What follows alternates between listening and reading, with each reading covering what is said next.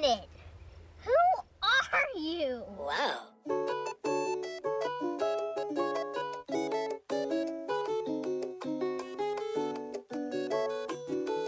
You're my special friend. ¿Qué tal estáis? Bienvenidos a Terapia de Sofá. Estamos aquí en el primer episodio y tenemos el tema de las ciudades, más específicamente Madrid, porque nos pilla más cerca más que otra cosa. Pero bueno, antes de empezar, pues iba a hacer un poquito así de mm, introducción de lo que va a ser este podcast, porque si no, a lo mejor pilla un poco de sorpresa. Eh, la verdad es que estas navidades me di cuenta de que mm, cuando estaba en casa, ya fuera con el ordenador o, haciendo cosas aleatorias realmente, eh, necesitaba escuchar algo de fondo, ya no sea música, sino como alguien hablándome, lo cual es un poco creepy realmente, porque es como, eh, necesito a alguien que no esté aquí hablándome al oído. Escuchar música está bien, pero tener ya sea la tele, ya sea eso, un podcast eh, que te haga compañía, a mí realmente es algo que me reconforta bastante. Y dije, pues bueno, voy a hacer mi propio podcast. Y así ha surgido Terapia de Sofá. No sé si vamos a ser muy lúcidas en este podcast, no sé si vamos a llegar a grandes conclusiones, pero eh, no sé, yo al final lo que quería es un poco eso, a través de hablar, a través de expresar lo que nos preocupa en ese momento, sentirnos un poco más en calma y a la vez producir calma en el que lo escucha, de ver que, pues que alguien también tiene dramitas y movidas y cosas bonitas y cosas feas en su vida. Terapia. Sí. Terapia de sofá. Así que tengo aquí a mi gran amiga Blanche. Hola a todos y todas. Quiero decir que Blanche es quizá la persona que hace las mejores playlists del mundo. Oh, Dios mío, Dios mío, qué piropazo. Te las has guardado para cuando estábamos Sí. ya grabando el podcast. Es que son muy buenas, realmente. Dios, es el mejor, de verdad, es el mejor cumplido que me puedes hacer. Me las curro, ¿eh? Sí. Me las curro. Y le pone títulos muy buenos. Sí. ¿Cuál Sí. es tu preferida? Eh, me gusta mucho una que se llama Linduras. Ay, Linduras, la verdad es que, es que mola mucho. A mí también me mola mogollón. Sí, Spotify, bueno, pues es mi app favorita. Os dejaré, si me deja Blanche, el link a su Spotify para que la sigáis, sus playlists maravillosas. Por favor, suscribíos a Spotify Channel.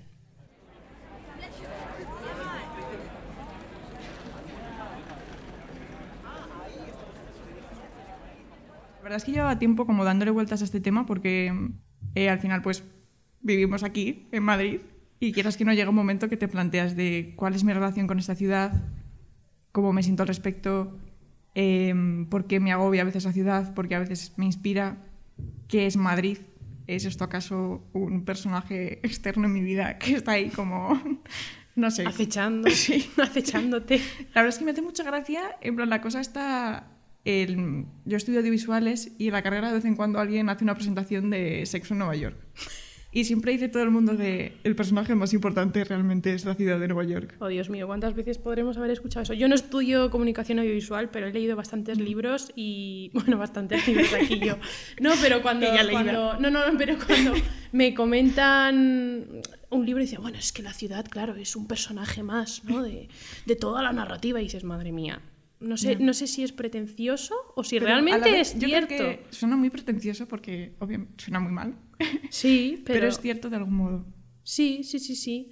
Oye, por cierto, se me olvidó decir que muchísimas gracias por invitarme. Que Yo como estoy muy yo soy la primeriza también en este rollo podcast, se me olvidó decir Estamos que estoy, todos muy nerviosos, con estoy mucha con- presión. estoy contentísima de estar aquí y que me, me hayas invitado a- al primer programa, la verdad. Me siento muy honored de estar aquí contigo. Yo estoy muy agradecida de que estés aquí. Y también quiero aprovechar para decir que estamos grabando en la Escuela Contemporánea de Humanidades, Magnífico que lugar. nos han dejado este espacio para grabar y que eh, os quiero mucho que nos hayáis dejado aquí porque estoy muy feliz. Es un lugar de nuestro corazoncito, un lugar madrileño que compartimos bastante, Irene. Algún día hablaremos de la Escuela Contemporánea Pues de sí, Humanidades. pues sí, sí, sí, habrá que. Una de las cosas que se me vino a la cabeza cuando empecé a pensar en el tema fue la canción esta de Shakira de Te dejo Madrid, que si no habéis visto el videoclip es una maravilla. Es una joya audiovisual, o sea, es algo increíble. Esta Shakira eh, está como, como en una especie de estética de todo el mundo de los toros. Sí, es como, un- como que está metida dentro de, de una pesadilla Sí. extraña. Y está como, no sé si en las, bueno, en las ventas o Sí, hay sí, un está en torero. las es como que ventas. a Shakira le han roto el corazón y tiene como que irse de Madrid muy fuertemente. Cuando Shakira, creo que eras tú la que me lo decía, que nunca ha vivido en Madrid. No, yo que yo sepa, tampoco soy una fan de Shakira empedernida, pero yo creo que, que jamás ha vivido en Madrid, Shakira. No sé quién, Ya. por qué escribió eso. realmente, pero bueno, normal que quiera dejar Madrid. O sea, como lo pinta en el videoclip, realmente Ya. normal que lo quiera dejar. es algo muy raro y muy cutre, ¿no? Como pinta la ciudad. Yo pensando en por qué querría Shakira dejar Madrid, creo que tiene que ver un poco eso de, al final en la ciudad creamos muchos recuerdos y yo al menos hay momentos en los que siento que, que se me hacen bola y que voy caminando por ciertas partes de la ciudad y es como, oh, es mío, no quiero pasar por aquí. Total. O a veces son- también tienes buenos recuerdos, obviamente, pero yo al menos como creo que tengo, sobre todo cuando estoy sola, eh, en plan sola conmigo misma, a tener una especie de mm, acercamiento bastante melancólico hacia las cosas. Y es como por mucho que sean buenos recuerdos, eh, me produce un cierto mm, pesar interior. Sí, sí, sí, tiene mucho peso. A mí me pasa mogollón lo de, bueno, y a ti, lo de pasear por la ciudad con tu musiquita, quizás, Mm. Sí. con una de las playlists de Spotify, y de repente decir, Dios mío, aquí ocurrió esto, aquí ocurrió lo otro, y al final vas creando un, un mapa de- tú misma Mm. de la ciudad y de todos los recuerdos que has ido atesorando, ya sea en compañía, ya sea con tus amantes o con Amantes tu familia o amantes bandidos. Sí, pero, pero eso, jolín, eh, acaba pesando bastante. Y encima, claro, nuestro círculo madrileño, o sea, nuestro, nuestro campo de acción, al final yo creo que está bastante acotado a- al centro. Bueno, aparte de nosotras que sí que vivimos fuera del centro, pero, pero claro, muchas veces tienes que volver a los mismos sitios y se crea, bueno, se te hace, se nos hace bolísima claramente y, y queremos dejar Madrid porque queremos dejar cosas dolorosas detrás. Yo en plan, le contaba antes a Blanca que, mm, bueno, ese es el momento dramático del podcast. Pero bueno, ya hace poco pues pasé por una ruptura y eh, la chica con la que salía pues rompió conmigo en un lugar, porque en algún lugar tenía que romper conmigo, ¿no? y luego pues eh, recuerdo que la semana siguiente, pasando por ese mismo lugar, era como, oh Dios mío, no quiero pasar por aquí, me estoy viniendo a bajísimo. Claro, normal. Y es terrible. Y es como. eh, también tú lo decías, que luego puedes llegar a resignificar esos sitios. Ujú. plan, yo creo que por un lado es como que eh, se van creando capas, porque es obvio que, por ejemplo, en este sitio eh, que esta chica rompió conmigo, pues quizás luego yo vivo ahí algo eh, más feliz, espero. Seguramente. Sí, pero, pero es muy complicado lo de resignificar. O sea, a veces funciona y a veces no. Ya. Espero que, bueno, yo sé claramente que en tu caso va a funcionar, pero sí, eh, es que claro, eh, cuando estás en un sitio con alguien al que quieres, por ejemplo, mucho, y luego esa persona pues no está en tu vida, eh, es inevitable que tu cuerpo, ya no solo tu mente, sino que tu cuerpo se traslade a la sensación que tú tenías en ese instante donde pues mm, pasó algo malo. Pero, pero cuando consigues mm, resignificar ese lugar, eh, esa parada de metro, esa calle o esa cafetería que te encanta y de repente dices, madre mía, ahora ya no puedo entrar en esta cafetería porque me pasó esto tal día. Bueno, cuando consigues superar eso me parece que, que, bueno, esta- estamos subiendo, está subiendo como un escaloncito dentro de, del laberinto que puede ser la ciudad a veces y el laberinto que puede ser Madrid, ¿no? No sé. Bueno, yo quería hacerte eh, una pregunta, Blanca. A ver, Dios mío. Y es, ¿cómo te sientes tú ahora mismo respecto a Madrid? Uf, em, pues ahora mismo me siento un poco hastiada, la verdad. Estoy cansada de Madrid, pero sigo queriéndola mucho. Me acuerdo un día que estábamos aquí también en la escuela y estabas comentando que querías irte a Córdoba. Y me hizo mucha gracia porque fue como muy repentino de quiero irme a Córdoba. Sí, sí, sí, sí, sí. A veces me, me vienen como, como aires decir, Dios mío, tengo que, tengo que irme a... Me da igual, me voy a, yo qué sé, a Zaraut, ¿sabes? Ne- Necesito irme de aquí. A ver, es que es como una relación extraña, porque yo sé que Madrid siempre va a conformar parte como del primer escenario grande del relato de mi vida. Oh, Dios mío. Ha sonado esto un poco eh, tremendista, pero es verdad. Y bueno, y a, y a ti también te pasa, y a todas nosotras, no sé. eh, va, a ser un va a ser el escenario principal como del acto uno de nuestra vida, de nuestra primera juventud y de nuestra postadolescencia. Y, y creo que eso yo lo he superado, no superado, sino como que he agotado Madrid desde, no sé, como desde mi edad, o desde los años que tengo, para los años que tengo he, he agotado Madrid como esa experiencia vivencial de, de chica postadolescente que se cree guay o yo qué sé. Pero, pero eso, ahora necesito, necesito salir de aquí. Con amor, sé que regresaré con amor a Madrid y con mucho agradecimiento, pero ahora mismo estoy hastiada, no sé cómo te sientes tú. Yo la verdad es que me siento bastante parecido realmente. En plan, soy una... nos hemos puesto de acuerdo, pero no es- Eh, tenemos naciones. Choquito de puños.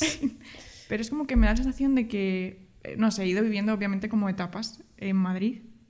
Y, por ejemplo, mm, es como si hubiera una especie de hilo que te conecta a la ciudad y a lo que tú estás viviendo. Y yo ahora mismo eh, siento ese, ese hilo roto. En plan, me siento como completamente desconectada de... O sea, obviamente eh, hay lugares en los que estoy más en paz, hay lugares en los que eh, sí que me siento parte de Madrid, pero así en general como ciudad y como yo viviendo en la ciudad, eh, me siento muy desconectada. Porque, no sé, por ejemplo, pues cuando era más pequeña, tipo, eh, cuando no había salido del armario, pues yo recuerdo eh, pasar por Chueca, en plan por la Buah, parada de metro incluso, y sentir como esa intensidad de, oh Dios mío. Corazón Debería palpita como una estar, patata sí. frita, ¿no? Qué guay. O, o luego, pues estuve un par de años viviendo con amigas y no sé, pues de algún modo era como que eh, yo tenía esa experiencia de crear dentro de la ciudad mi propio barrio, no en el que había nacido y en el que me había criado con mis padres, sino de por una vez hacer de un espacio que en principio no tenía nada que ver conmigo eh, un lugar que era mi hogar. Qué guay. Entonces ahí es como que sientes que lo que tú estás viviendo y lo que es eh, la relación que tienes con la ciudad y la manera en la que te relacionas con ella sí que está conectada. Pero yo ahora mismo, quizá un poco porque estoy en esta etapa de terminas la universidad, Hmm. eh, no sabes muy bien qué hacer con tu vida, tampoco sabes muy bien qué hacer con tú, la ciudad, eh, cuál es tu relato aquí. Sí, no sé. sí, sí, porque es como que, pues en tu caso, por ejemplo, eh, pues pasear por Chueca en esos primeros años debía de ser la bomba. Sí, ahora ya es como, bueno, choca Claro, está bien, claro. quizás un poco de señores gays blancos, sí, pero... Sí, o sea, creo que se ha agotado un poco, se nos ha agotado un poco ese primer descubrimiento y a lo mejor tenemos que salir para luego regresar y encontrar otro tipo de descubrimientos en otras etapas vitales distintas. Pero ahora mismo es, es justo, o por ejemplo cuando es el orgullo o... Ah, yo los primeros orgullos eh, yo estaba, digo, madre mía, ¿esto qué es? Esto es maravilloso, yo me lo pasaba increíble, eh, sentí un orgullo de verdad por mi ciudad y ahora me parece más como un, fiestón enorme que también, me, o sea, que la gente se lo pasa genial, pero como que yo ya...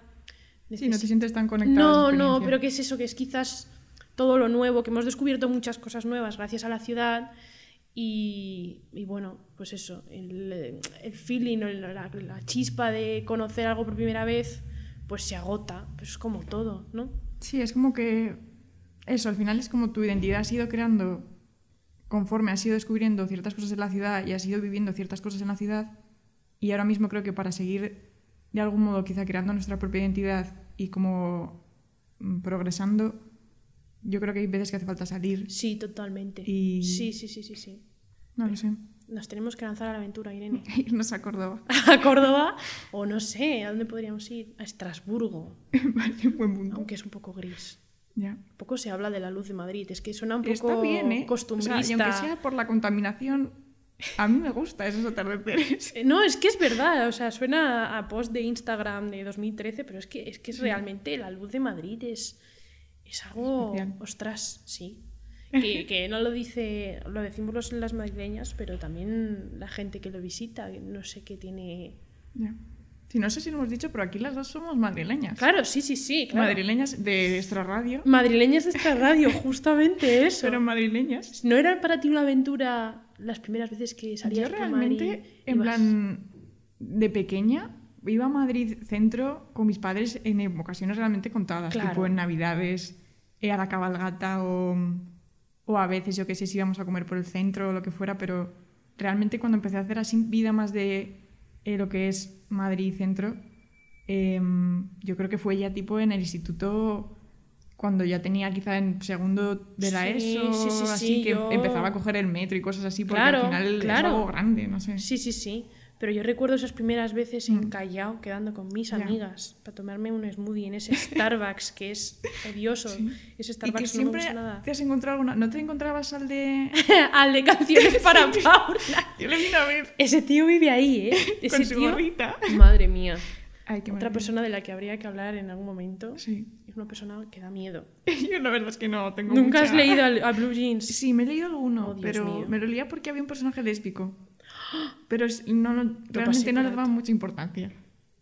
En plan, y- bueno, es que no me acuerdo ni siquiera de la trama. Pero... Yo, me, yo me acuerdo de las relaciones heterosexuales que eran, en plan, Dios mío, una chica de 17 años con un señor mayor. Ya. En fin, muy mal, muy mal. Pero me, me hacía mucha ilusión ver a Blue Jeans en- con mi maquillato. En el Starbucks de Callao. Sí, y, y coger el metro y preciados incluso. Entonces todo eso ha desaparecido. Tenemos trillados todas esas experiencias, las tenemos muy trilladas. Entonces a lo mejor cuando volvamos como jóvenes profesionales de lo nuestro y no sé, mole mucho más Madrid, ¿no?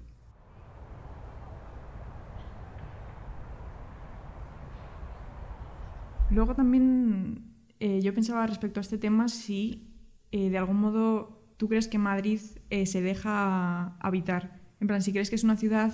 eh, uf, es que es un tema mm, complicadillo. En plan, por un lado, si se puede ser feliz en grandes ciudades y por otro lado, ¿qué afecta a ello? Porque eh, yo lo pienso y digo, ha llegado un momento que realmente en una ciudad grande hay pocos espacios en los que puedas estar sin consumir, por ejemplo, de... Eso es muy em, preocupante. En verano todavía de, yo qué sé, pues te vas al retiro a hacer picnic con tus amigas porque hace bueno y puedes estar al solecito y todo el mundo tranquilo. Pero ahora, por ejemplo, en invierno, cuando llueve, ¿qué haces que no sea consumir? En plan, ya sea ir a una cafetería, ya sea, en plan, no sé. No puedes hacer nada, a no ser que vayas a algún museo gratuito. Ya. Aparte de eso, el simple estar eh, en un espacio que no sea tu casa, en una gran ciudad, es complicado y a mí eso me parece bastante preocupante, porque es cierto que los seres humanos creamos las ciudades y luego las ciudades eh, como que toman vida propia y dejan de ser completamente los seres humanos, pero, pero ojo, ojo el hecho de no, de no poder estar como estamos nosotras ahora mismo aquí sentaditas sin, o sea, me parece muy peligroso no tener un espacio común en el que no te tengas que tomar un- una Y es caña que por incluso los 3.50. espacios tipo de... No sé si has estado alguna vez en Cibeles, en el ayuntamiento que hay como...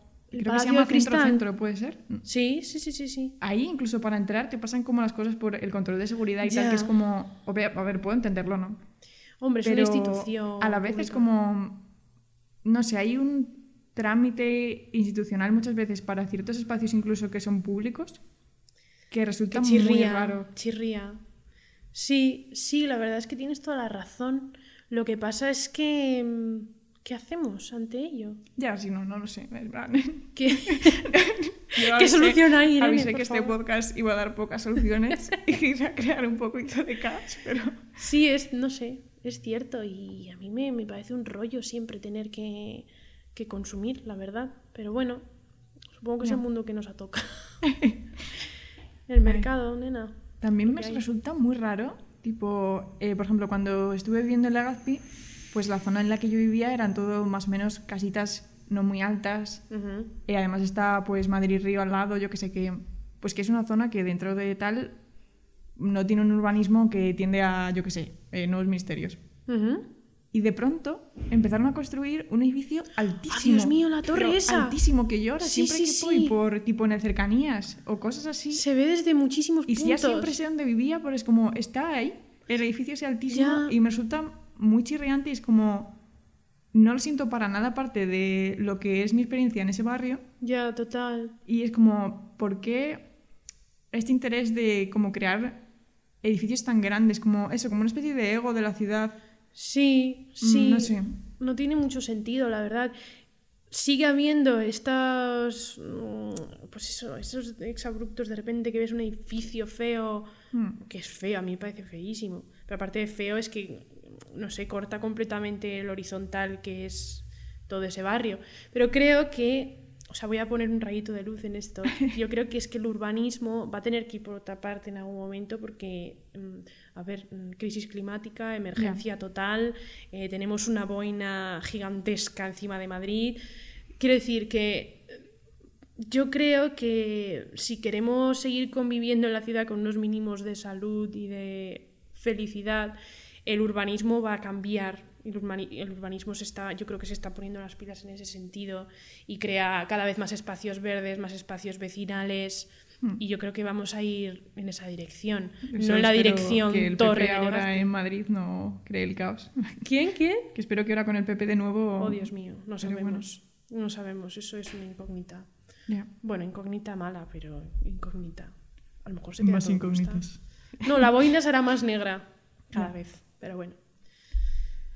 Yo creo que una de las cosas que me trae esperanza respecto a la ciudad, a veces cuando me siento un poco desconectada o así, es pasear. En plan, sobre todo pasear de noche. Ah, en plan, en verano, por ejemplo, verano para mí es una época terrible. En plan, no me gusta el verano. Y me siento muy agobiada por el verano. Hay muchos huecos para pensar y entonces... y cuando paseo, en plan, en general, en cualquier época del año, por Madrid de noche, es lo que me trae muchísima calma. Sí, me pasa exactamente lo mismo, Irene. Y siempre me ha enorgullecido poder hacer eso en mi ciudad. Mm. Porque como chicas que somos, eh, pasear eh, de noche por una ciudad siempre como que... Sí, da un poco de miedo. Tiene un poco de peligro añadido. Sin embargo, por Madrid es la ciudad en la que más segura me siento y la verdad es que yo creo que los momentos, a ver, aparte de cuando estoy con, con, gente a la que quiero, pero los momentos más felices en la ciudad han sido yo paseando sola durante horas y horas. Eh, y de noche, sí, tiene, no sé si es por Madrid o es la, el, hecho de, de, estar paseando y estar tú sola en tus, Yo creo que también es el ver la ciudad más vacía, en plan como, o sea, mm. porque al final yo que sé, por ejemplo, eh, Gran Vía, a mí Gran Vía durante el día no me gusta especialmente, en plan me agobia mucho. No, yo la evito normalmente. Pero por la noche, en plan, pasear por Gran Vía me gusta mucho, porque es una calle como muy grande por la que puedes pasear tranquilo y realmente si vas tarde, tipo, no sé, a ver, tampoco... no, pero, una de la mañana. Por la noche ya puedes pasear bastante tranquilo. Sí, y es maravillosa. O sea, la Gran Vía, y es una calle que no valoraba, ¿eh? A mí no me gustaba nada la Gran Vía. Pero yo creo, que, yo creo que el proceso de que me gustara fue a través de esos paseos. Es que es imperial, es maravillosa. Los edificios, perdón, es preciosa. Pero es eso, que la gente, bueno, pues agobia, la verdad. Mm. Y yo creo que como cada vez hay más turistas en Madrid, porque yo no, he notado una subida de turistas, se está haciendo como un poco más masificado el centro, lo cual me da miedo. Aún así, yo es como, obviamente, o sea, soy consciente de toda la amenaza de Airbnb y de convertir Madrid en una ciudad para el turismo y no para la gente que vive en ella, pero es como que cuando viajo tengo muchísimo más la sensación de eh, que hay muchos turistas en otras ciudades en cambio, yo en Madrid no soy consciente en general de los turistas. No, no, no. O sea, no digo que no los haya, pero yo no, yo no los percibo. Sigue siendo algo que mola mogollón, porque Madrid es para, para nosotras, para madrileños y madrileñas. Aún, yo por ejemplo tengo familia en Barcelona hmm. y hay zonas, cuando yo la, a mí me flipa Barcelona. De hecho, antes yo la consideraba mi ciudad. Ojo, que yo he traicionado a Madrid. Y mira que yo soy madrileña y he nacido aquí. Bueno, el caso es que en Barcelona hay zonas que son impracticables ya para un barcelonés, lo cual es durísimo. O sea, el barrio gótico es maravilloso, eh, la Plaza San Jaume, la Plaza del Ayuntamiento, y sin embargo hay tantísimo turista y tantísima gente que tu experiencia personal se ve completamente contaminada por todo, todas las personas que tienes alrededor. Y creo que en Madrid eso no pasa. O sea, lo veo un poquito que ha subido, pero sigue siendo sigue siendo guay que podamos disfrutar así de, de la ciudad. Vale, la siguiente pregunta de este cuestionario que te estoy haciendo, Blanche, oh, Dios mío. es, eh, tú has estado, en plan, tú te fuiste de Erasmus a París. Sí, bueno... ¿Toda una parisina? Eh, sí, toda una parisina. He preparado una cena de picoteo. en francés. Ah, uy, es verdad, molaría mogollón. Eh, antes iba pensando, en plan, porque estaba pensando en el podcast y digo, sería muy gracioso, sería obviamente absurdo, quizá nadie lo escucharía, pero ¿has visto la película de Los paraguas de Cherburgo? Sí, me encanta esa película. Que hablan cantando. Ay, hacer un podcast cantando en francés. Podcast bueno, bueno, bueno, bueno. Sería un nivel gracioso. Sería muy guay. Tendríamos que grabarlo también. sí. O sea, grabarlo que se nos viera en, en cámara. Que, que, sí, que sí. O sea, viví cerca de París, en un sitio que se llama Amiens, que es bastante bonito, pero es verdad que estaba estaba siempre en París. Y, y fue una experiencia muy molona, la verdad. Pero vamos, que como tú, pues está, yo también est- estaba obsesionada con la ciudad, siempre he sido muy francesa y me ha gustado mucho lo francés y las baguettes y todo, pero, pero, jolín, fue como un sueño, la verdad, estar ahí. Y... Eh, ¿Tú cuando te fuiste, en plan, tenías como sensación de... O sea, ¿qué buscabas cuando te fuiste en París de algún modo? Buscaba lo primero libertad. Yo había vivido en, en casa padre siempre y, y claro, lo primero que buscaba era libertad y, y también tener como una experiencia propia de toda la belleza que encuentras en París, que es como un maldito museo, da igual la calle que estés, es belleza, belleza, belleza todo el rato. Y como siempre había estado acompañada en la ciudad, me gustó mucho eh, crear mi propia experiencia en torno a, a todo lo guay que me puede ofrecer París. Museos, el Sena, y el tabulé, el vino del Carrefour, eh, no sé. Me moló muchísimo eso, me gustó mogollón. Yo la verdad es que, bueno, no tenía esa experiencia de vivir fuera como tal así en otra ciudad, pero eso no se me preguntaba de realmente, o sea, ¿qué cambia de una ciudad a otra? Porque al final, no sé, pues supongo que hay unas ciertas similitudes en todas las grandes ciudades, Mm. pero supongo que al final es un poco eso de lo que tú creas en esa ciudad, un Sí. poco también la, la imagen que ya tienes de esa ciudad, por ejemplo, de París. Totalmente. Es muy fácil haberte creado tú una propia imagen proyectada de París Es y de muy lo que es fácil enamorarse de París. Pues es como yo no tengo una, un relato mental de, pues yo qué sé, eso de ciudades tipo Estocolmo o San Petersburgo o yo qué sé. Sí, o Bucarest. O sea, sin decir que tengan nada de malo. Pero No. yo simplemente no tengo un, no sé, como un imaginario quizá creado que me lleve a, no sé.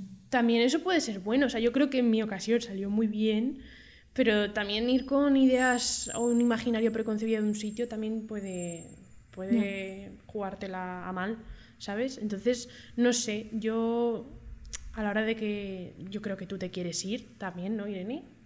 De Sí. Madrid.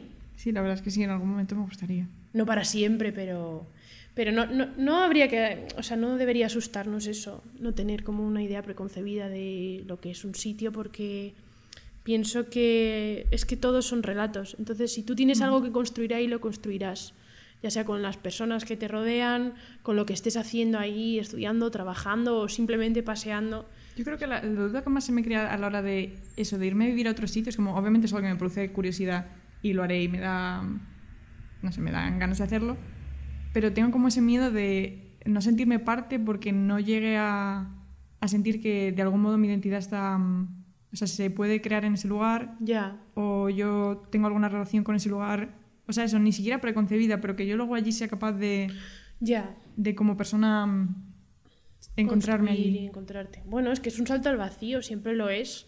Cuando tú cambias tu hogar por otro sitio, aunque quieras salir de tu hogar y descubrir cosas nuevas, siempre es un, un riesgo total y completo. O sea, saltas al vacío. Te puede salir muy bien. Yo la pe- pequeña experiencia que tuve me salió fantástica, pero, pero puede salirte mal, ¿sabes? Igualmente. No sé. Luego también hablábamos de, eh, por ejemplo, aquí, eso, un día hablaremos de la Escuela de Humanidades, porque... Un día hablaremos, sí. Pero hablamos mucho de los viajes de ida y de vuelta, y es como cuando tú te vas a un lugar, eh, luego tienes que pensar que en algún momento lo más posible es que vayas a volver. Ese viaje de vuelta, mm, yo, no sé, conozco a gente que lo ha hecho muy mal y vuelve aquí y es un desastre, Sí, en plan es que de... O sea, su vida se vuelve en un lodazal. es difícil.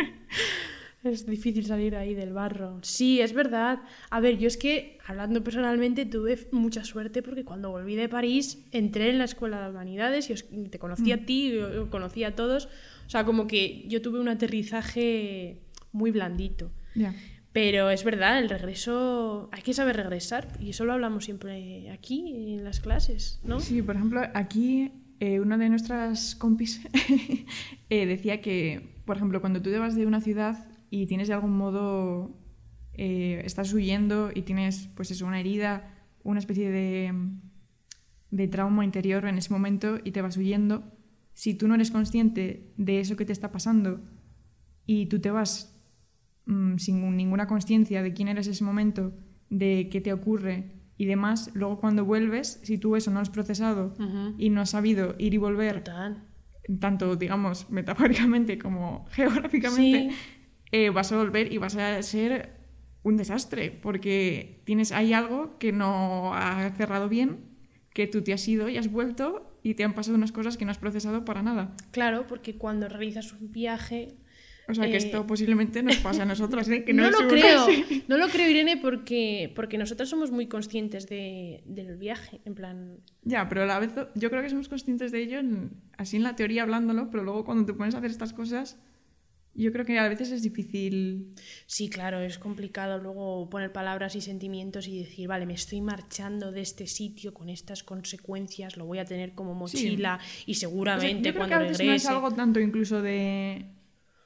Obviamente ponerle palabras ayuda, pero ser consciente de ello de una manera quizá más intuitiva, en plan como, no sé, sentirte más que nada.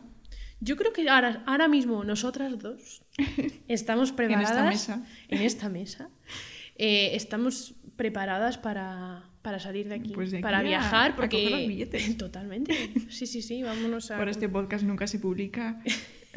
Nos hemos ido con hemos nuestra cogido los mochila. micrófonos ahí corriendo. Empezamos a grabar podcast en aviones. Hala, ¿te imaginas? Eso molaría. Otra idea de podcast. Terapia ¿eh? de avión. Terapia de asiento reclinable, Sí. donde no caben las rodillas. No sé, yo creo que lo hablaba con, con una amiga, me parece que Madrid es una ciudad muy buena para, para el regreso. O sea, independientemente de que los regresos siempre son complicados, pero regresar a Madrid, eh, me parece que la ciudad es un sitio, esta ciudad es un sitio acogedor para los, los, las viejo, los viejos gatos. Viejas gatitas. Me pareció Bueno, bueno. Sabina. Iba a decir las viejas gatitas, pero quedaba como a, a canción Sí, reggaetonera es, rara. un- es una pelea de gatitas. que Sí, es- queda un poco mal.